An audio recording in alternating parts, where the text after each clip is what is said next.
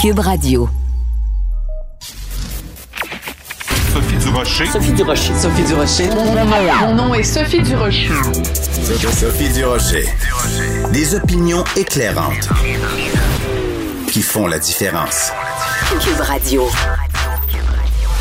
Bonjour tout le monde, bon mercredi, on est le 12 janvier 2022 et vous avez peut-être vu ce qui se passe en Angleterre où le premier ministre Boris Johnson est vraiment plongé dans l'embarras parce que depuis le début de la pandémie, alors que tout le monde est en confinement, ce qu'ils appellent euh, en, Angleterre le lockdown, euh, que les règles sanitaires sont extrêmement rigides pour la population, il y a plein de moments où il y a eu des parties organisées, des gens qui faisaient la fête, des gens qui se réunissaient et les gens sont absolument scandalisés en Angleterre. Vous pouvez pas euh, avoir un meilleur exemple d'un gouvernement qui dit à sa population faites ce que je dis et pas ce que je fais.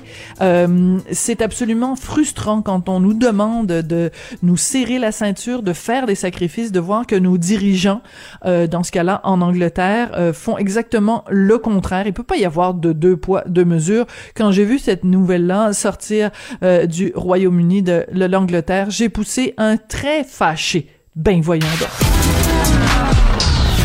De la culture aux affaires publiques. Vous écoutez Sophie Durocher. Cube Radio.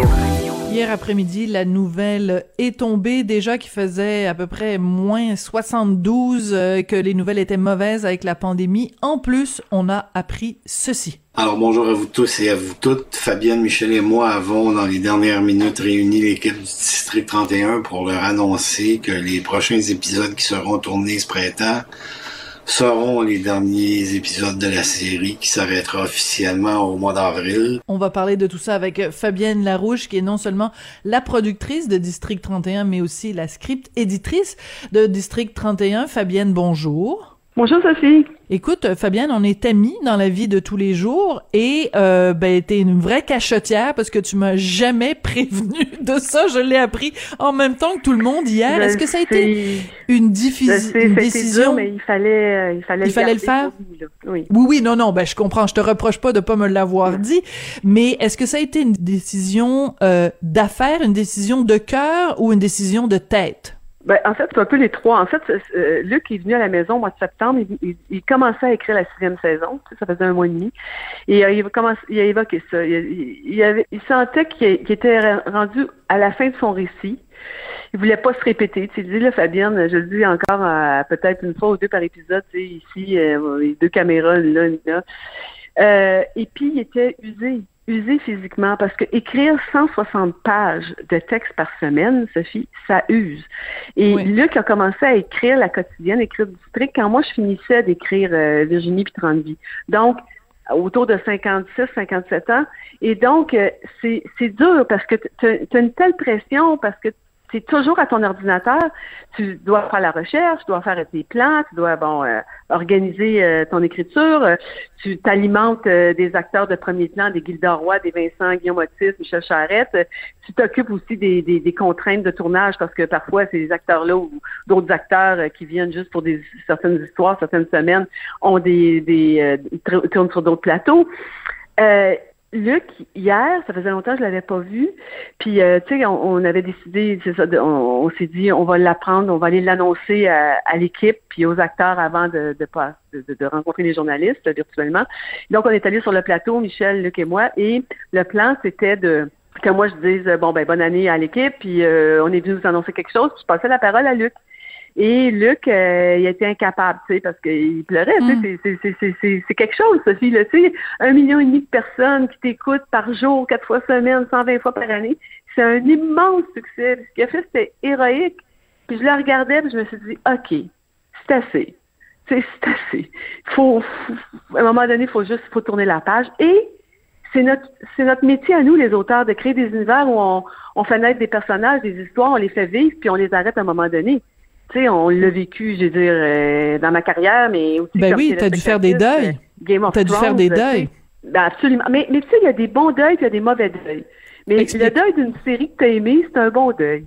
Tu sais, il reste quand même mm. une demi-saison là à, à regarder ces histoires-là, à continuer d'aimer ces personnages-là. Et moi, Luc, il m'a raconté la fin.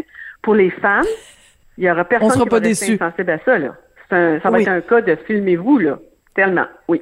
OK, donc les- tu nous conseilles, euh, le 21 avril, de nous filmer en train de regarder la finale de District 31 pour voir la Ben, face qu'on ah, va ben, faire. Il va avoir. Ben, ah, je vais voir parce que tu sais, je l'ai pas vu encore. Il me l'a raconté. Je l'ai pas lu, puis j'ai pas vu le montage. Mais ce qu'il m'a raconté, c'était, écoute, euh, boy, c'est, touchant là. Puis ce matin, parce que tu sais, Sophie, j'ai fait beaucoup d'entrevues. Puis ce matin, c'était Oui. ma dernière, c'était mon, c'était mon ma cerise le Sunday. Il y a des animateurs qui me demandaient, ouais, mais euh, tu sais, euh, est-ce qu'il va rester encore des personnages? Oui. Oui, il va en rester assez pour avoir une belle fin. Oui, voilà. Parce que j'ai fait une entrevue avec Luc la semaine dernière et euh, Oui, je lui sais, disais, écoutez, oui. Oui, puis je lui parlais de Gilderoy, puis il m'a dit jamais, jamais je vais tuer Gilderoy ou le personnage de, de- du colonel, du lieutenant Chiasson parce que c'est trop un beau personnage. Donc euh, on on, Mm. on, on s'attend pas non plus à ce qu'il y ait une bombe qui saute euh, Mm. dans le district 31 puis que tout le monde soit mort. Ce serait trop facile. Fabienne, il y a quelque chose dont il faut absolument qu'on parle. Euh, on est au Québec, on a des grosses séries comme ça qui sont euh, qui ont un auteur. Toi, tu as écrit, je sais plus trop combien d'épisodes de Virginie, de 30 vies euh, et, euh, et de plein d'autres séries. Luc, euh, évidemment, écrivait euh, les épisodes. Toi, tu étais script éditrice, showrunner. Est-ce qu'on devrait pas commencer à penser à un modèle plus américain où il y a plusieurs auteurs sur une série pour que le poids ne soit pas sur les épaules d'un seul auteur? Ben, faut comprendre d'abord qu'une quotidienne, c'est une exception. Là, présentement, Pixcom, TVA prépare une quotidienne euh, qui va être écrite par, euh, par plusieurs auteurs. Il y a un showrunner, puis il y a plusieurs auteurs qui participent à l'écriture. Moi, je, ça aussi, c'est une question qui m'a été posée ce matin. Est-ce que tu as pensé à, à- faire écrire ça par quelqu'un d'autre? Non, jamais. Ça n'a même pas effleuré mon esprit. Parce a des auteurs qui ont un langage, qui a Oui. pas juste un langage. Un, parce que bon, Luc, il, il a eu, il a eu, il a été courageux puis persévérant, là, mais tellement talentueux, tellement doué, qu'il a son propre, son propre son, sa propre sonorité, son propre vocabulaire, son langage. Tu peux pas, tu peux pas euh, refiler ça à quelqu'un d'autre. Je veux dire, la série ou bien tu commences avec plusieurs auteurs, puis là, tu as un, un showrunner qui lisse, lisse les épisodes pour que ça, ça, fait, ça fasse du sens, là, tu sais, que ça- qu'on Mhm. puisse reconnaître les se personnages, là, qui parlent pas Mhm. avec euh, quatre niveaux de, de, de, de langage différents. Mais, mais Luc, oublie ça, là. Jamais, jamais ça me serait passé par l'idée de, de, de, de faire écrire ça. Même Daniel Trottier. Tu sais, chacun a son propre langage. Donc, puis la quotidienne, c'est un défi d'auteur. Quand tu aimes l'écriture, tu sais, quand tu aimes l'écriture, Mm. Tu t'en vas, tu décides. Luc, c'était ça. Il avait envie de de- de- d'essayer ça, de d'essayer la la quotidienne. Là, c'est fini, il l'a fait. Il a, il a écrit des 10 heures, des 13 heures, une quotidienne. Là, il va écrire DPCP, qui est un- une série annuelle, un 24 heures. Là, il a décidé que c'est ça, ce format-là qui l'intéressait. Là, qu'il va explorer tous les formats de télé. Mais, Ben oui, c'est ça. Il va, mais, il va avoir la. mais, les Américains, ils font des séries de 10 heures avec cinq auteurs.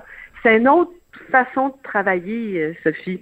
Tu sais, c'est pas, on a, c'est, ça peut, ça peut se faire, mais un 10 heures ou un 13 heures, euh, tu sais, moi, j'ai écrit 20 ans de. J'ai écrit 1500 heures de TV, 2400 épisodes de, de demi-heure. Puis, euh, à ma connaissance, faudrait demander à Michel, là, mais j'ai jamais été en burn-out, là. Tu sais, ça, ça dépend. Faudrait demander à Michel, ton mari, ton mari qui est Ben psy, oui, il faudrait lui demander s'il considère que. en burn-out? Comme moi, je m'en souviens pas, là. Peut-être. c'est ça, peut-être t'as fait un burn-out sans le savoir. Écoute, il y a un élément qui est euh, qui a été euh, évoqué par euh, par euh, Luc Dionne, c'est euh, le décès euh, de façon subite et très mystérieuse de Jean-Marc Vallée. Je pense que ça a été un électrochoc pour beaucoup de gens qui se sont dit, ben écoute, si Jean-Marc Vallée peut mourir comme ça euh, à 58 ans au sommet de sa carrière, peut-être c'est un message à tout le monde de profiter plus de la vie. Est-ce que toi, ça a été un choc pour toi de la même Ouais, ampleur, ben, ah, ben, la en mort? fait, ce, qui est, un, ce qui est un choc, c'est la mort jeune, euh, sans, sans raison apparente. euh, C'est toujours un choc. Mais, mais c'est sûr que quand tu écris une quotidienne, tu sais, Sophie, écrire une quotidienne, c'est une vie d'asset, là. Tu sais, il y a de grands plaisirs parce que tu fais, tu vas, tu vas, tu vas connecter avec 1 million 500 000 téléspectateurs par jour. Mais il y a de grandes privations aussi. Tu sais, les vie. fêtes, t'as pas le choix. Oui. Luc, aujourd'hui, c'est moi là, qui le remplace, qui fait les entrevues parce que lui, il y a quatre épisodes à livrer dimanche parce qu'il y a une équipe de 65 personnes qui attendent ça. Alors, tu as tout le temps cette pression-là. Alors, c'est sûr que, tu sais, chaque tu sais, Jean-Marc, c'était, oui, c'était, un hier, il en, il en, parlait, je me suis dit, oui, c'est vrai. Ce que ça dit, la, la mort de Jean-Marc Vallée, c'est enjoy, tu sais, prends du temps pour toi. Puis quand tu écris une quotidienne, t'en as plus de temps. Alors, Luc, puis Luc, là, il, il le fait pas aussi, tu sais, c'est pas un, pas un caprice. Il est usé, Sophie. Usé. Je comprends, voilà. tout à fait. Euh, c'est, c'est à la fois contradictoire. Les téléspectateurs oui, ont été super respectueux. Tu sais, c'est sûr qu'ils sont déçus parce que, bon, la série qu'ils aiment va arrêter, mais ils, ils, ont compris tout à fait la décision de Luc. Tout à fait. Oui, c'est ça, parce que c'est ce qu'on voit passer sur les médias sociaux, sur la page Facebook de euh, District mm. 31, parce qu'il faut pas l'oublier, tout ça se fait dans un contexte de pandémie, et depuis deux ans, pour beaucoup de gens, euh, le rendez-vous quotidien avec District 31, c'était comme une petite fenêtre de bonheur, une petite fenêtre mm. euh, d'évasion, euh, d'échappatoire, où on se disait, bon, ok, les mauvaises sont nouvelles, les, les, les, les nouvelles sont mauvaises à 13 heures, mais à District 31, là, les nouvelles vont, vont, vont nous amener ailleurs. Et euh, il y a même des psychologues qui disent à quel point c'est important d'avoir cet échappatoire-là. Donc, on pourrait être fâché de ça, mais en même temps, on comprend que le gars, il est à bout, là. Non, il, ben, tu l'as dit, sa fille est à bout. Qu'est-ce que tu veux qu'on fasse, là? Tu sais, garde ça. Puis, puis, puis, puis, je comprends ça, tu sais, on m'a demandé, on a dit, ouais, mais tu sais, comme productrice, elle va essayer, ou diffuseur, elle va essayer de dire, peux-tu faire une année de plus, une demi Non! Mais non. C'est fini. Il est arrivé au bout de son récit. Il veut pas faire l'année de trop. Puis tu sais, moi, là, Sophie, je l'ai vécu. Je dis à Luc, prends mon expérience aussi. Tu sais, parce oui. que parce que c'est sûr que tu deviens, ça devient une famille. Tu as 150 jours de tournage. Tu sais, c'est beaucoup, là, c'est énorme. Alors, tu deviens ami avec des acteurs, avec des techniciens. Tu te fais dire, écoute, t'es mon, t'es mon gagne-pain. Si, si je travaille plus après, je, je c'est fini. Tu sais, moi, oui. là, j'ai martyrisé Virginie deux ans. J'aurais dû arrêter Virginie deux ans avant. Mais je l'ai fait. Tu le fais parce que, ben parce que oui, c'est ton gagne-pain aussi. Oui, parce que c'est dur de t'arracher. Mais j'ai dit à Luc, Luc, si tu le sens, c'est assez. Prends de, prends de mon expérience. C'est dur Mm. arrêter. C'est dur, Sophie, parce que tu aimes tes personnages, t'aimes, tu sais, il y a une sécurité là-dedans. Mais c'est pas sûr. notre métier. Notre métier, il dit de se mettre à risque tout le temps. Il faut que tu sois capable de t'arracher. Alors, Oui. voilà. Euh, Fabienne, il nous reste un petit peu de temps, puis je veux absolument te parler parce que, évidemment, comme productrice, c'est aussi toi qui es derrière ce projet absolument fabuleux qui s'intitule Le Bonheur, dont on va pouvoir voir le deuxième épisode ce soir à 21h30 à, à TVA, et Le pétage de plomb de Michel Charette. On va se faire plaisir, on va en écouter un petit extrait parce que c'est juste trop savoureux. Année après année, j'enseigne à des élèves encore plus imbéciles que ceux de l'année d'avant. Puis après 20 ans, ça donne quoi? Des hosties de légumes, même pas capables d'accorder cheval au pluriel, puis qui veulent décider du sexe des chaises, tabarnak! Ok, calmez-vous, monsieur. Ta gueule, hostie de face de raie, j'ai pas fini! Il y a euh, Richard euh, Martineau a interviewé euh, hier un psychologue qui a parmi euh, ses clients, ses patients, euh, différentes personnes dans l'enseignement qui lui ont dit à quel point ça, avait, ça leur avait fait du bien ce cri du cœur-là. Toi, t'as déjà été professeur, t'as écrit une série qui se passait dans le milieu de l'éducation. Est-ce que t'as un petit peu insufflé euh, de, de, de ce qui se dit euh, à François Havard et Daniel Gagnon quand ils ont écrit ce, ce, ce, ce monologue-là? Mais je peux te dire quelque chose, Sophie. Il y, a, il y a quelque chose que je faisais quand j'étais enseignante. C'est, c'était moi la bosse dans ma classe. c'était pas les parents, c'était pas. C'est, moi, j'étais, mm. j'étais supportée, aidée par euh, une équipe de de, de direction qui, je, je, je, je on me vous voyait. Euh, il y a un moment, écoute, c'est sûr, Sophie, que cette série-là, c'est bon, c'est François Havard qui est un grand observateur de la, de la condition humaine. François, il, il, voit des choses, il, il juge pas, il, il, juge pas, mais tout le monde y passe là. Ok, on s'entend qu'il n'y a pas de discrimination sur sur euh, qui va, va, va, va avoir euh, de qui va parler. Oui, c'est parce que non, on va devoir se quitter on- là, Fabienne. Je suis désolée, c'est tout le temps qu'on a. Je suis vraiment désolée. Ok, bye bye d'abord. Bye bye, on s'en Bah, bye. On s'en reparlera. On s'en reparlera pour le bonheur. Merci beaucoup pour toutes ces années-là de Ok, bye bye. District 31. Puis on va être là en avril. Merci beaucoup, Fabienne. Bye bye. Ciao, bye. Au revoir. Fabienne Larouche, donc, qui est à la fois productrice de District 31, aussi script éditrice. Et euh, évidemment, c'est elle qui est derrière aussi le succès de la série Le Bonheur. Merci beaucoup, Fabienne. Sophie Durocher. Une femme distinguée qui distingue le vrai du faux. Vous écoutez Sophie Durocher. Cube Radio. Les rencontres de l'heure. Marie-Claude Barrette et Sophie Durocher. La rencontre Barrette du Rocher. Vous le sentez, on le sent tous autour de nous. Il y a vraiment euh, une, une détresse, euh, une sorte d'écœurantite aiguë et ça, ça pèse, ça pèse sur le moral de tout le monde. Cette cinquième vague de, de pandémie, les chiffres sont pas encourageants du tout. On va parler de tout ça avec Marie-Claude Barrette. Marie-Claude, bonjour. Bonjour Sophie. Euh, ben, je suis contente qu'on en parle ce matin parce que c'est pas banal ce qu'on vit puis ce qu'on ressent aussi puis ça ça ça se vit dans toutes les sphères présentement de notre vie. Tu sais, il y a pas de il y a pas d'endroit refuge présentement. Il n'y a pas d'échappatoire. non, non, exactement. Partout, on le vit. Partout, on arrive devant un mur à quelque part. On a, on a des règles, on a des mesures, on a le couvre-feu. Écoute, on n'énumérera pas tout ce qu'on doit faire. Mais, tu sais, quand on regarde les journaux, quand on écoute les nouvelles, ça ne fait que s'empirer présentement. Euh, on, est, on nous dit, bon, probablement qu'avec Omicron, on aura l'immunité collective nécessaire pour vraiment que ça, ça fasse partie de nos vies et qu'on soit pas, euh, coupé du monde comme on l'est mais on dirait que tant qu'on le vit pas, là, on le croira pas. Là. Tu sais, là, ça va bien aller avec l'arc-en-ciel. J'ai l'impression que ça, ça marche pas pour personne présentement. Euh, moi, c'est ça qui m'inquiète, c'est la lassitude qu'on est en train de ressentir. Il y a un manque de clarté aussi dans les consignes sais, juste demain, on va nous dire si l'école va recommencer lundi. Mais pour des parents, là, qui sont, moi, je, je travaille euh, en télétravail aussi. Je fais de la télé, mais quand je suis pas en télé, je suis dans mon bureau. Et je, fais les deux, le travail télé et le télétravail. Oui, oui, exactement, exactement. Et tu sais, je travaille, euh, mon équipe est euh, principalement composée de femmes et je les vois là présentement, euh, sont avec nous. En même temps, il y a les enfants qui font, qui sont derrière l'ordinateur parce que l'école se passe à la maison. À un moment donné, ben ils ont faim, ils viennent voir leur mère. Tu sais, c'est pour la personne qui est en train de travailler, on dirait qu'on n'aurait jamais pensé vivre des situations comme ça, que ton enfant arrive dans l'écran c'était cute l'année passée, puis moi, je, je, je trouve ça, euh, tu sais, je veux dire, il y a personne qui juge ça, là. C'est absolument faut pas mettre de la pression, une, une couche supplémentaire sur ces personnes-là pour dire, hey, là, ça serait le fun qu'on sente pas. Non, non. On est habitué de sentir ce qui se passe dans les maisons. Sauf que moi, je le sens que ces parents-là sont pas mal à bout de vivre de cette façon-là. Et là, en plus, on sait pas si tu lundi, si tu l'autre lundi, on s'organise-tu, tu sais, de le savoir euh, quelques jours d'avance. Je pense que je pense que les parents auraient mérité une semaine au moins de, délai, tu sais, parce que c'est de l'organisation ce qu'on demande. Et ça, c'est pas juste, euh, c'est pas juste à ce volet, c'est à tous les volets.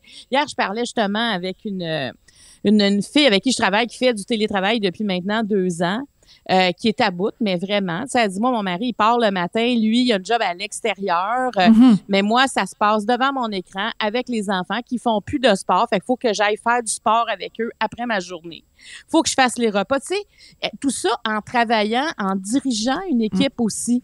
Alors, je trouve que la charge mentale, la charge physique aussi euh, devient, ça déborde de partout.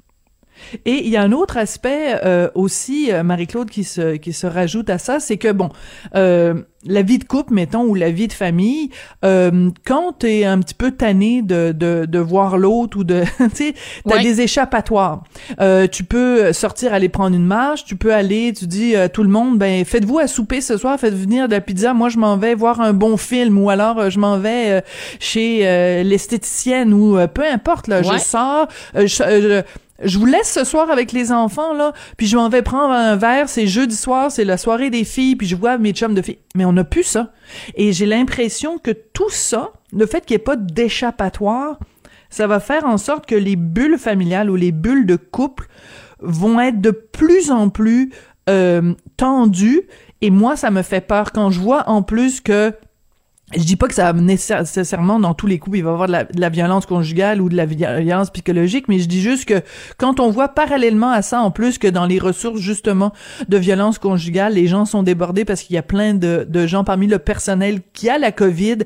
Je, trouve qu'on se prépare au point de vue sociologique à une situation extrêmement difficile. Écoute, quand on voit les itinérants aussi, tu sais, qui qui savent même pas où aller. Euh, quand on voit justement ces femmes-là qui savent pas où aller, mais le couple en soi, même le, le couple qui va bien normalement, là, ben il va pas si bien présentement. Je veux dire, hey, moi je suis difficile à vivre là, Sophie, de ce temps-là. Je veux dire, euh, je, moi ça, ma liberté est comme enfreinte de partout où je me revire. On dirait, moi, je, je vais te raconter. Moi, j'étais allée faire Salut bonjour à Québec euh, dimanche matin. Oui, j'ai vu ça. euh, bon, ben là, euh, je suis sortie du studio, il pleuvait. Euh, j'ai dit, OK, mais ça, si ça, ça s'en va vers le verglas, admettons, là, je fais quoi à sur Québec? la 20? Les Ben oui. restaurants sont fermés, les magasins sont fermés, j'ai pas le droit d'aller chez quelqu'un. Euh, fait que tout ce qui me reste, c'est être dans ma voiture devant une station-service. Je veux dire, tu sais, ça, ça, ça vient nous chercher tout le temps. Ça nous, am- ça nous apporte énormément d'inquiétude, tout ce qu'on vit. Mais pour les couples, là, moi, je, je parlais hier, c'était triste, je parlais à quelqu'un qui, qui tu sais, je ne savais pas, et en parlant avec, j'ai compris qu'elle n'était plus en couple. Euh, Ah parce oui. qu'elle dit la pandémie a eu raison. A eu raison, tous nos projets ont pris fin. Puis à un moment donné, ben c'est trop dur à vivre. Là, chacun vit ses deuils. Puis à un moment donné, tu te dis, ben garde, on va aller vivre ça séparément parce qu'ensemble, c'est encore trop lourd. Alors, mais, mais c'est, c'est comme ça. Euh, c'est, c'est triste à entendre. Et on, on parle aussi, il y a aussi les gens seuls. Les gens seuls, comment tu fais pour, pour euh, peut-être trouver l'amour dans ta vie, tu sais, parce que quand tu es seul, tu peux décider que tu es bien comme ça, mais tu peux décider aussi que c'est une période temporaire, puis tu as toujours espoir. Donc, tu rencontres plus tes collègues de travail, tu vas pas à l'école en présentiel si tu es à l'université présentement, euh, tu n'as plus de cours. euh, Il n'y a plus de bar. il n'y a plus de bar, tu n'es plus censé d'aller chez quelqu'un. Tu rencontres comment les gens? C'est quoi l'espoir de, de, de trouver l'amour présentement? T'as tout à fait raison. euh, et euh, donc, euh, c'est- donc, si t'es en couple, c'est difficile d'être en couple. Si t'es tout Oui. seul, c'est difficile de devenir en couple. Oui, Pour oui. que tu- donc t'es vraiment t'es, t'es comme sans issue là on a l'impression que c'est comme un petit euh, la- euh, rat de laboratoire pogné dans un dans un labyrinthe puis il, y a, comme, il, il passe son temps à frapper des murs puis il y a pas vraiment de, de porte de sortie donc regardons ça essayons de trouver de regarder ça d'un côté euh, euh, positif, euh, comment on fait pour avoir des routines ou pour avoir des, euh, des, des choses qui nous sortent de ça? Je vais te raconter quelque chose. Moi, il y a plusieurs années de ça, puis j'avais écrit une chronique là-dessus dans le magazine Châtelaine, il y a plusieurs années de ça, quand j'étais à peu près dans la jeune trentaine. J'ai vraiment eu une, période de, passage à vide. Euh, je venais de me séparer. J'ai vraiment, je trouvais ça difficile. Et à un moment donné, je suis tombée sur un livre qui donnait un conseil de dire, ben prenez un cahier et écrivez chaque jour à la fin de la journée cinq choses qui vous ont procuré du bonheur. Ça peut être des petites affaires, des grosses affaires. Et au début, ben j'arrivais même pas à en trouver cinq. Puis après, j'ai pris l'habitude. Puis et c'est ça qui m'a sorti euh, euh, du trou. Euh, et je me demande si on devrait pas euh, collectivement faire ça. Tu sais, je veux dire, c'est sûr que les, les, les sources de bonheur sont peut-être limitées, mais essayons de voir chaque jour dans notre journée des affaires qui nous ont donné euh, du plaisir. Et je veux dire, euh, oui, District 31 est fini, mais il y a d'autres émissions qu'on peut regarder. Ben là, il y a Star Academy qui est commencé. voilà. Ah, moi, là, j'ai mon rendez-vous à 19h30, Star Academy. Mais, mais t'as raison. C'est ça, faut, faut s'accrocher à ce qui va parce que ce qui va pas, regarde, on a juste ouvert la télé, on- tu sais, je veux dire, on, on écoute ce qui va pas, puis faut le savoir aussi ce qui va pas. Moi, je trouve ça important de, de savoir dans, dans, dans, l'espace dans lequel on est, qu'est-ce qui se passe autour de nous, puis tu sais ce que, puis pas avoir peur de dire qu'on a des choses qui vont bien, parce que moi, je trouve qu'il y a des fois, quand on essaie de dire quelque chose à quelqu'un, on va, on, on va dire, ben oui, mais moi, c'est bien pire, tu sais. euh, toi, Oui. toi, toi, t'as plus d'enfants à l'école. Toi, t'as plus ci. Toi, t'as plus ça. Je pense qu'il faut, on est, on, on peut plus se comparer présentement. On a chacun nos, euh, nos obstacles à surmonter Mm. présentement, puis c'est pas nécessairement les mêmes, mais ça veut pas dire qu'il y en a un qui est pire que l'autre. Et euh, dans les prochaines euh, prochains jours, il y a un psychiatre français très connu, Christophe André, qui va sortir un livre qui s'appelle Consolation, celle, Ah. celle que l'on reçoit et celle que l'on donne.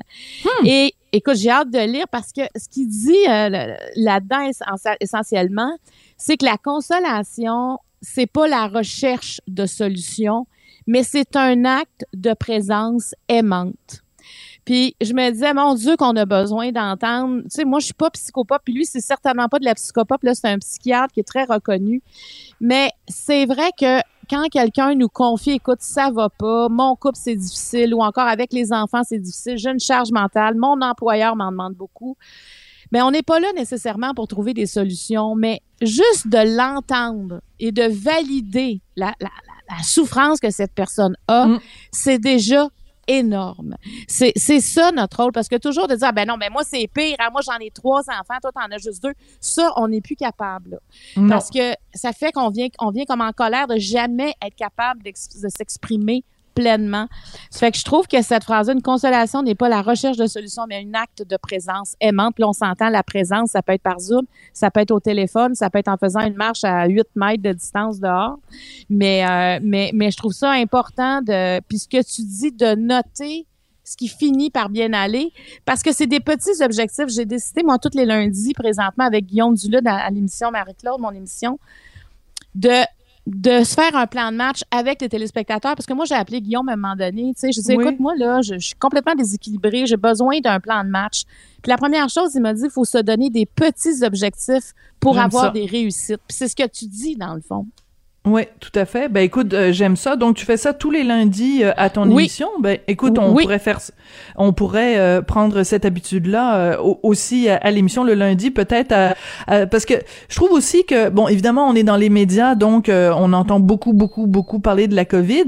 Puis euh, tu vois, ce matin, je faisais ma, ma, ma chronique avec Philippe Vincent à Foisy, et je me suis dit, ben je vais prendre deux sujets qui ont rien à voir avec la COVID, parce que c'est juste, on devient à un moment donné juste tanné de parler constamment de ça. Donc, euh, euh, parce que c'est sûr que tu sais, t'ouvres euh, le journal de Montréal et tu vois, par exemple, des témoignages absolument terribles de gens qui vivent avec une souffrance physique euh, épouvantable, qui voyaient la lumière au bout du tunnel en se disant bon ben telle date euh, en janvier, je vais me faire opérer. Il y a l'exemple, par exemple, de cette dame qui est arrivée même à l'hôpital et quelques secondes seulement avant son opération, l'infirmière est venue la voir en disant ben non, l'opération est annulée. C'est- absolument épouvantable. Donc il, il faut trouver des messages positifs, il faut trouver des choses dans la société qui, qui vont bien parce que sinon c'est trop difficile à porter là. Oui, absolument. Puis tu vas, ben, écoute, moi là, je, je, je suis pour ça qu'on parle de comment on s'accroche, comment on se donne des objectifs et, et comment on gère notre temps. Tu sais, c'est la première chose qu'on s'est parlé avec Guillaume. Quand on regarde nos horaires, est-ce qu'il y a quelque chose qu'on pourrait enlever pour penser à soi? Moi, je me suis commandé des raquettes cette semaine. je les ai Hein? hier. Je suis jalouse. Je veux Ben, faire de la raquette. c'est Ben, tellement une écoute, bonne moi, idée. je- je- Moi, je me disais, là, je veux faire de la raquette, mais j'en ai pas de raquette présentement. C'est que j'en ai commandé en ligne, sont arrivés. Et là, je me dis, moi, j'ai tout le temps peur de glisser, de tomber. Tu sais, moi, je me suis cassée de tout partout dans ma vie. Fait que là, avec des raquettes, tu peux, j'en ai déjà fait souvent de la raquette, c'est un sport que j'aime. Mais là, je me suis commandé mes raquettes. Donc, là, je veux en faire tous les jours pour ma santé mentale, pour mon équilibre, pour être, avoir, avoir une bouffée de bonheur, tu sais, parce que on est, on est quand même chanceux d'avoir cette saison-là. Tu sais, des fois, on la trouve, on trouve ça difficile l'hiver, mais il reste que les, c'est magnifique quand on est dehors. Alors, quand on est habillé chaudement, écoute, c'est ce que je me suis trouvé, moi. Il y en a que ça va peut-être être la lecture. Moi, je, je lis tellement pour mon travail. Je suis tout le temps devant mon écran. Donc, ça va me pousser. On dirait que j'avais, j'ai besoin de me donner un coup de pied dans le derrière, Sophie, tu sais, pour, pour bouger, euh, pour Oui. sortir d'une forme de, pas de, ben, un peu de lassitude. Tu sais, c'est comme, oui, une- euh, comme une léthargie. On est un peu comme enveloppé dans l'espèce de, de, de coton, un petit peu dans la, dans la choucroute.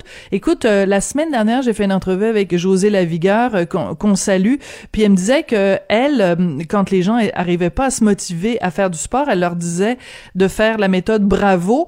Donc, je me souviens plus de toutes les autres lettres, B-R-A-V-O, mais je me souviens de la première lettre, B, elle dit bienveillance. Quand on fait du sport ou quand on fait des entraînements, la première chose à laquelle on doit penser, c'est de la bienveillance. On le fait parce qu'on prend soin de soi.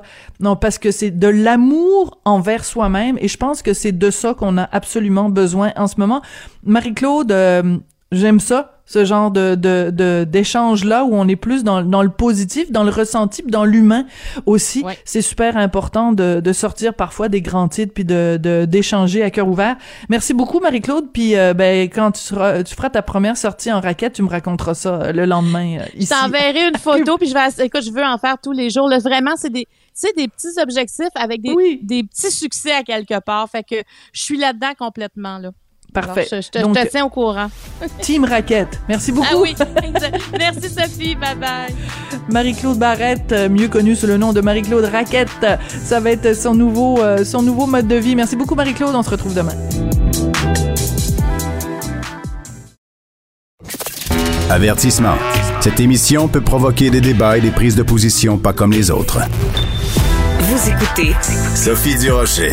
On le sait, le couvre-feu qui est imposé par le gouvernement, euh, le groupe pour lutter contre la COVID-19, a toutes sortes d'impacts sur euh, toutes sortes de communautés différentes à l'intérieur de la société québécoise. Euh, quand on y pense deux secondes, quand euh, quelqu'un est travailleur, euh, travailleuse du sexe, ben évidemment, ça les affecte particulièrement. On va parler de tout ça avec Sandra Wesley, qui est directrice générale de l'organisme Stella. Bonjour, Madame Wesley. Bonjour. Comment ça se passe euh, dans le milieu des, des travailleuses euh, du sexe euh, depuis l'imposition du couvre-feu? Est-ce que vos collègues sont l'objet de surveillance accrue des policiers? Est-ce que ça a un impact sur leur travail? Comment ça se passe sur le terrain? Euh, oui, absolument. L'impact, il est vraiment énorme. je pense que la pandémie en soi et toutes les mesures ont beaucoup d'impact évidemment sur les travailleuses du sexe, mais le couvre-feu en particulier, c'est une mesure qui euh, qui vient rendre la vie très très très difficile pour beaucoup de femmes. Euh, ça force les personnes à faire des choix de soit arrêter de travailler, mais sans avoir accès aux aides gouvernementales, ou de, de quand même travailler la nuit et de s'exposer à la surveillance policière et à tous les risques qui viennent avec ça. Euh, on voit vraiment là, une grosse augmentation dans notre communauté de de la pauvreté, les, les, les, personnes euh, souvent ont perdu vraiment beaucoup de leurs revenus, euh, puis aussi euh, que les femmes doivent maintenant prendre toutes sortes de risques qui peuvent augmenter le risque de violence ou l'isolation dans leur travail pour se protéger pendant la période de couvre-feu. Est-ce que parmi les témoignages que vous avez recueillis, il y a il y en a quelques-unes ou plusieurs qui ont justement eu des contraventions parce que la police les avait verbalisées parce qu'elles travaillaient ou elles étaient dans la rue passé 22 heures ou est-ce qu'on n'est pas encore rendu avec euh, des, des contraventions de ce type-là? Euh, donc, pour l'instant, avec le nouveau couvre-feu, on n'a pas encore récolté euh, nécessairement des données là, spécifiques les contraventions reçues. Souvent, ça prend un petit délai pour avoir cette information-là. Mais on a vu l'année dernière que beaucoup de contraventions ont été données. Et ce qu'on observe toujours dans notre communauté, c'est que euh, souvent, les policiers vont interagir avec nous, vont nous harceler, vont même nous menacer, puis être très, très agressifs avec nous, mais ne vont pas nécessairement terminer l'interaction avec une preuve comme une arrestation ou une contravention, euh, parce que souvent, leur objectif est beaucoup plus d'un harcèlement constant des mêmes personnes. Donc, souvent, le, le, quelque chose comme un couvre-feu devient euh, une justification pour rentrer dans nos maisons, pour rentrer dans nos milieux de travail, pour nous, nous, nous, nous arrêter en voiture ou sur la rue pour prendre nos informations, euh, ce qui en soi peut être très, très traumatisant et dangereux pour les femmes qui travaillent la nuit. Oui. Euh, je veux juste revenir là-dessus parce que c'est une affirmation quand même assez forte que vous faites. Vous dites donc en temps normal, il y a beaucoup de policiers qui, qui vous harcèlent, vous et, vos collègues, mais que donc ces mesures-là sont comme un, un une, permission ou une banalisation du harcèlement que les policiers vous harcèlent plus? C'est ce que je dois comprendre de ce que vous euh, dites? Oui, oui, absolument. Pour plusieurs raisons. Entre autres parce que dès que les policiers ont des nouveaux pouvoirs et, de la nouvelle énergie à mettre à surveiller la population, ils vont toujours aller vers les personnes qui, qui sont déjà considérées comme indésirables et qui veulent déjà euh, se débarrasser. Donc, c'est sûr que les travailleurs du sexe rentrent dans cette catégorie-là. Euh, mais il y a aussi le fait que le couvre-feu donne vraiment des pouvoirs très, très réels aux policiers. Donc, il y a quand même des droits qui existent dans notre société. Déjà en tant que travailleur du sexe, parce qu'on commet un crime lorsqu'on exerce notre métier, ça nous enlève beaucoup de droits. Euh, mais quand les policiers ont ce droit-là maintenant de n'importe quelle personne qui est dehors après 22 heures doit montrer ses pièces d'identité. Les policiers peuvent l'interpeller. Euh, on sait que ça fait des années qu'on travaille contre le profilage et qu'on essaie de, de, de faire comprendre aux policiers qu'ils ne peuvent pas simplement interrompre quelqu'un parce qu'elle a l'air d'une travailleuse du sexe. Euh, avec le couvre-feu, eh bien maintenant, ils peuvent s'en donner à cœur joie. Ils vont pas justifier à personne pourquoi ils ont approché une certaine personne, pourquoi ils sont allés quelque part. Euh, donc, ça donne vraiment euh, une impression de pouvoir quasi absolu aux policiers si on combine ensemble leur pouvoir au niveau des lois criminelles, au niveau des, des règlements municipaux et en plus maintenant euh, au niveau euh, des lois de santé publique.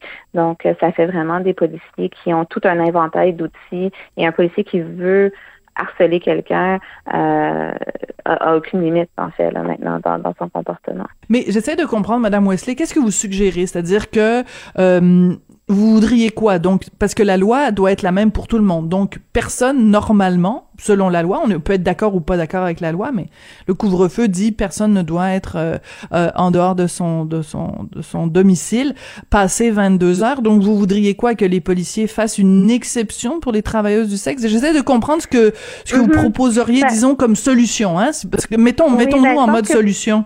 Oui, ben pour nous, la première chose tout d'abord qu'il faut reconnaître, c'est que le couvre-feu, c'est pas une mesure qui est, qui est basée dans la science, c'est pas une mesure utile au niveau de la santé publique. Euh, évidemment, nous, les travailleurs du sexe, on est dans une pandémie de VIH depuis très longtemps, on est des expertes aussi au niveau de la santé publique et euh, c'est c'est évident pour nous qu'il n'y a pas d'évidence pour supporter un couvre-feu pour qui que ce soit. Euh, donc, L'autre chose, c'est lorsqu'on a une mesure, même s'il y avait un bénéfice au couvre-feu, il faut toujours évaluer les impacts réels d'une politique et voir est-ce que ça vaut la peine. Et un couvre-feu, je pense que ça tombe vraiment du côté de l'analyse que non, en fait, euh, le- un bénéfice quelconque du couvre-feu, tous les torts que ça peut causer à plusieurs personnes euh, de toutes sortes de communautés, ça, ça ne peut pas justifier. Euh, et ensuite, l'autre chose qui est un, un combat, je pense, constant, euh, c'est vraiment de, de, de, de défaire les comportements policiers de discrimination, les comportements harcelants. Euh, donc, on, on sait que ça fait partie du travail du SPVM. La Ville de Montréal l'a reconnu il y a déjà plusieurs années dans une commission sur le profilage. Euh, c'est quelque chose qui constamment ramené. On sait que les policiers discriminent, que les policiers sont violents envers certaines personnes, surtout les femmes travailleuses du sexe. Euh, et donc, il, faut éventuellement adresser ce problème-là. Et ça, ça veut dire commencer à donner des conséquences aux policiers qui ont des comportements problématiques, euh, allouer des ressources peut-être différemment pour qu'on n'ait pas autant de policiers qui, qui, dont le travail à temps plein, c'est de nous surveiller en tant que travailleuses du sexe. Donc, il y a toutes sortes de choses qui sont beaucoup plus profondes et systémiques là, que des, des petites mesures qu'on pourrait modifier le couvre-feu pour le rendre plus, euh, plus intéressant. Là, malheureusement, nous, le couvre-feu, on voit que c'est une mesure qui est, qui, qui, euh, qu'on peut pas sauver avec des modifications. C'est une mesure qu'on espère voir euh, enlevée le plus rapidement possible.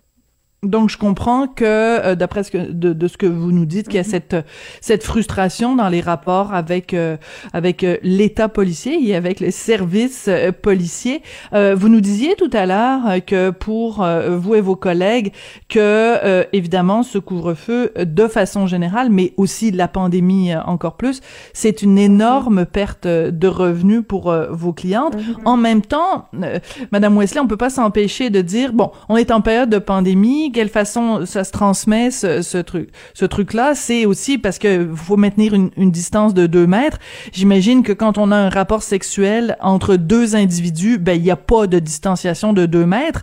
Donc, euh, on s'entend que euh, pratiquer le, le, le, le métier de travailleuse du sexe en temps de pandémie, c'est pas l'idéal non plus. Donc, de quelle façon euh, les, les travailleuses du sexe se protègent et protègent les clients Euh, en, en donc, la- période de coronavirus? Oui, donc ça va varier évidemment selon la personne et, les services exacts qu'elle offre. Euh, évidemment, le port du masque et le masque de meilleure qualité possible fait souvent partie des pratiques en ce moment là, des travailleuses du sexe. Euh, Il y a beaucoup de femmes aussi qui vont limiter le nombre de clients qu'elles vont voir ou les circonstances dans lesquelles elles vont voir des clients ou qui, si elles prennent des risques au niveau du travail, vont s'assurer dans le- leur vie personnelle, leur vie en dehors du travail, de vraiment s'isoler entièrement et de faire très, très attention, de tester régulièrement. Euh, donc, les femmes trouvent des solutions. On est quand même des expertes de, de la, le- du risque viral dans notre travail. Donc, euh, même depuis le tout début de la pandémie, c'était plus facile peut-être que d'autres professions pour les travailleurs du sexe de trouver des solutions. Mais l'autre enjeu, c'est qu'évidemment, pour beaucoup de personnes, la solution, c'est de ne pas travailler dans un contexte actuel, euh, mais euh, justement parce que le travail du sexe il est criminalisé, euh, on voit le manque d'accès euh, aux aides gouvernementales que d'autres travailleurs qui, qui ont des professions à risque euh, ont accès. Donc, euh, c'est pour ça que les femmes se retrouvent dans des situations très, très difficiles. On doit choisir, mais soit je prends ces risques-là et je continue de travailler, ou, euh, ou qu'est-ce qui va m'arriver? En fait, je vais être, je vais être à la rue, je vais, je vais, je vais perdre, j'aurai pas de revenus, j'aurai pas d'argent, j'aurai aucun remplacement de revenus non plus. Euh, et puis, évidemment, si on regarde le, les options alternatives qui s'offrent à quelqu'un qui voudrait, par exemple, changer de travail, eh bien, souvent, c'est d'autres emplois qui sont tout aussi risqués, comme travailler dans des restaurants ou travailler dans le milieu de la santé. Mhm. Euh, donc, euh, souvent, les personnes doivent accepter là, un certain niveau de, de rythme. Mais il y a beaucoup de mesures très, très créatives là, euh, au sein de l'industrie qui, qui existent pour essayer de mitiger au maximum les risques. D'accord. En même temps, c'est tout le temps qu'on a, mais en même temps, Madame Wesley, il y a une telle pénurie de main d'œuvre que je pense qu'il n'y a pas juste les restaurants au milieu de la santé où on peut travailler si on décide de quitter le travail du sexe, mais on ce sera le sujet peut-être d'une autre conversation à un autre euh, moment donné. Donc, euh, je voulais vraiment aujourd'hui vous parler euh, du couvre-feu, puis je pense que vous avez bien expliqué la problématique qui vous touche vous et vos collègues travailleuses du sexe. Donc, je rappelle Sandra Wesley que vous êtes directrice générale de l'organisme Stella, donc qui regroupe et qui défend les droits des travailleurs et travailleuses du sexe. Merci beaucoup d'être venu nous parler aujourd'hui. Merci à vous.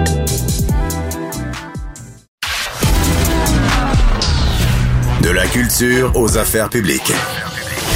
Vous écoutez Sophie Durocher. Cube Radio. Il y a une étude récente qui a été publiée dans le magazine scientifique de Lancet Oncology, donc euh, relié au cancer, qui dit qu'il y a pas moins de 7000 cas de cancer dépistés au Canada en 2020 qui étaient attribuables à l'alcool. Donc, euh, des spécialistes qui disent que dès le premier verre, le risque de, de, de cancer est accru dès la première consommation d'alcool. Alors, pourquoi est-ce qu'il n'y a pas une mise en garde qui serait apposée sur les produits alcoolisés pour euh, prévenir tout le monde des, dangers de l'alcool. On va parler de tout ça avec Geneviève Deshôtels, qui est directrice générale de l'organisme Éduc Alcool. Madame Deshôtels, bonjour. Bonjour. Est-ce que vous avez été surprise quand vous avez pris euh, connaissance de cette étude-là ou ça ne fait que confirmer de l'information qu'on connaît déjà sur les dangers de l'alcool? Effectivement, en fait, euh, je suis pas surprise outre mesure du, fait que nous, chez Duc Alcool, ça fait depuis 2018 on a publié, sur le site Internet, euh, donc un, recensement des différentes études avec la collaboration du docteur Philippe Sautier, là, une dans le domaine. Là. Oui, il y a des risques euh, à consommer de l'alcool par rapport à certains types de cancers, particulièrement qu'on parle du cancer de la bouche, du pharynx, œsophage, foie, larynx, pancréas, colon, rectum, prostate et le cancer du sein. Par contre, bon, ça fait pas beaucoup, alarmer ça fait beaucoup. les gens. Ouais, Oui, ça, mais il ne faut pas alarmer les gens parce que c'est un facteur de risque.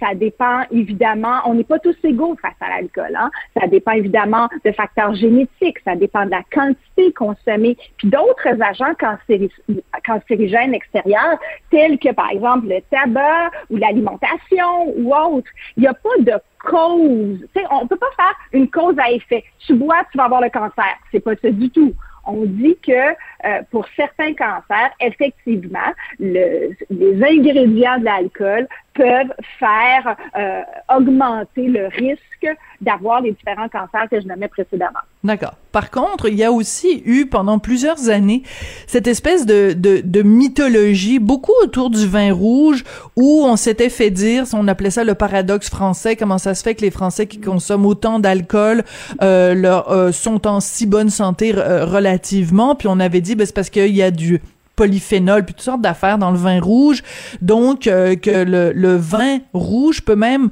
aider à maintenir une bonne santé? Est-ce qu'il n'y a pas eu un danger à ce moment-là, plein de gens qui se sont dit ah l'alcool c'est bon pour la santé, euh, la petite bouteille de vin ça va me garder vieille, ça va me garder vieille et en santé. Euh, Est-ce qu'il n'y a pas ce mythe-là aussi qu'il faut défaire, euh, Madame des Hôtels? Ben, en fait, je vous dirais que encore une fois, on a une autre publication qui est Alcool et cœur, celle-là a été faite avec une autre sommité dans le domaine qui est Dr Martin Junot de l'Institut de cardiologie et qui vient mettre des nuances. En fait, hein, vous le savez, avec la, avec l'alcool comme avec beaucoup d'autres produits, tout est dans la nuance. Alors, dépendamment de notre condition physique à nous, de notre consommation, parce que évidemment, euh, tout va augmenter en termes de risque lorsqu'on est dans l'abus, mais si on reste dans la fameuse modération, euh, on a évidemment plus de chances d'aller chercher les bénéfices de l'un sans trop avoir les risques de l'autre. Mais encore mmh. faut-il, évidemment, être conscient et avoir des saines habitudes de vie. C'est à ça que j'ai envie qu'on se ramène aujourd'hui. C'est la question de tout est dans la nuance. puis de garder des saines habitudes de vie, de pas tomber dans l'excès parce que ça a l'air que c'est bon pour le cœur, puis où j'en bois pas du tout parce que je vais attraper le cancer. Vous comprenez un peu là les, les, les, deux extrêmes qui ne seraient pas euh, qui seraient en tout cas qui seraient pas souhaitables. Là. Mais en même temps, il y a aussi des gens quand même qui disent dès le premier verre, il commence à y avoir un danger. Donc pourquoi ne pas tout simplement mettre des étiquettes sur les bouteilles d'alcool, à tout le moins pour conscientiser les gens euh, euh, à, ce, à ce danger potentiel-là? C'est-à-dire que euh, au moins on conscientiserait les gens que c'est euh, prendre un verre euh, de vin, acheter une bouteille d'alcool, c'est pas la même chose qu'acheter du jus de pruneau. Là, il y a quand même une différence parce qu'on vit quand même dans une société qui banalise l'alcool, qui banalise la consommation d'alcool et aussi parce que euh, on, on, sait qu'il y a des endroits où euh, ils avaient tenté de faire ça, d'imposer une étiquette qui serait sur l'alcool, et que c'est le lobby des vendeurs d'alcool qui a dit non, non, non, il faut pas faire ça. Donc, est-ce que les intérêts financiers doivent être plus importants que les intérêts de santé? Ben, moi, je vous dirais que pour parler avec euh, des chercheurs régulièrement, hein, évidemment, dans, dans, le cadre de mon travail à Éduc Alcool, je vous dirais que ça dépasse, ça dépasse la question du lobby. C'est plutôt de qu'est-ce qu'on mettrait sur la fameuse étiquette. Parce que, ah. comme je vous disais tantôt, les, les risques euh, sont, sont de tel pourcentage pour tel type de cancer, moins, puis ça dépend de combien de verres tu prends, puis ça dépend de ci, puis ça dépend de hmm. ça. Alors, l'étiquette va finir par être plus, plus grande que la bouteille. Alors, c'est très drôle. vous comprenez un peu l'histoire. Alors, moi, c'est ce que les, ce que les scientifiques me disent, c'est de dire, OK, c'est beaucoup plus simple à, à, à, l'heure actuelle où on est la science par rapport à ça, de euh, faire le lien de cause à effet, par exemple, euh, avec le tabac, hein, parce que on, euh, les études, d'une part, euh, l'ont démontré vraiment de cause à effet, alors que ici, on est plus dans hmm. une association, on est plus dans le risque qui dépend fonction de.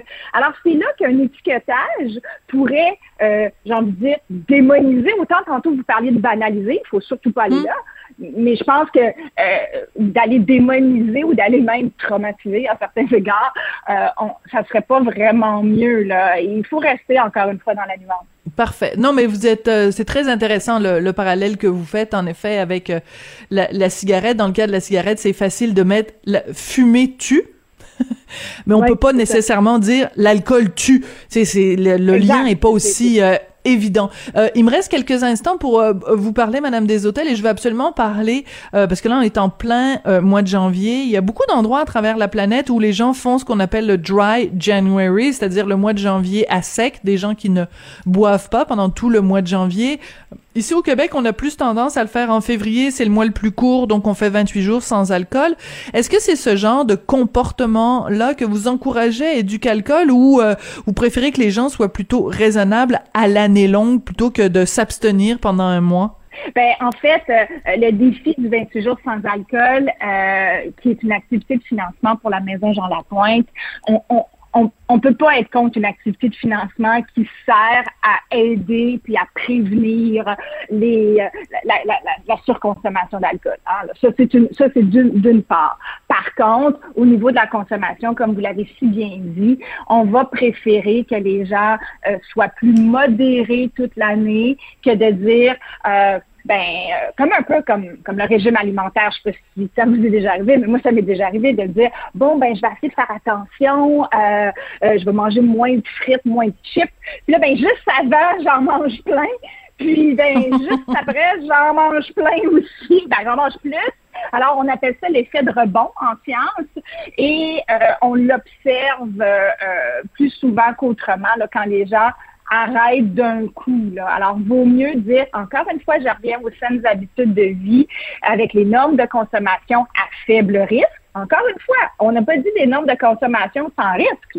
On a dit les normes de consommation à faible risque, qui sont deux verres par semaine pour les euh, deux verres par jour, pardon, pour euh, pour les femmes, trois jours pour les hommes, et on ne boit pas tous les jours. Alors, dans le fond, notre, mois sans alcool, si on le fait euh, à chaque semaine, en faisant une ou deux journées sans, sans consommer d'alcool, bien, on, on, on, se crée une routine, des rituels de vie qui sont davantage privilégiés par la science, encore une fois. C'est pas une question de ou un autre organisme, c'est une question de nous, on se base sur la science, puis on a le privilège de pouvoir travailler avec des chercheurs. D'accord. Ben écoutez, ça a été extrêmement clair et pour euh, les liens reliés au cancer et pour euh, le, le, le, sorte de d'excès suivi d'une période de restriction suivi d'une période d'excès. Ça a été très clair. C'est un plaisir de vous parler. C'est la première fois qu'on se parle, euh, Madame des Hôtels, mais je sens que c'est pas la dernière fois. Je rappelle que vous êtes directrice générale d'Éducalcool. Merci beaucoup d'être venue nous parler aujourd'hui. Merci à vous, puis au plaisir. Au plaisir, merci. C'est la fin de l'émission. Je voudrais remercier Jean-François euh, Paquet, qui lui euh, est notre réalisateur, metteur en ondes, et euh, il ne faut pas le, consommer avec modération. Jean-François, là, c'est un gars extraordinaire, donc il n'y a pas de modération à avoir avec ses multiples talents. Je voudrais remercier également un jeune journaliste qui est stagiaire avec nous, Julien Boutillier, qui nous donne un coup de main absolument fabuleux à la recherche. Florence Lamour Maude Boutet et Luc Fortin aussi à la recherche. Merci beaucoup à vous d'avoir été là et on se retrouve sans faute demain. Cube Radio.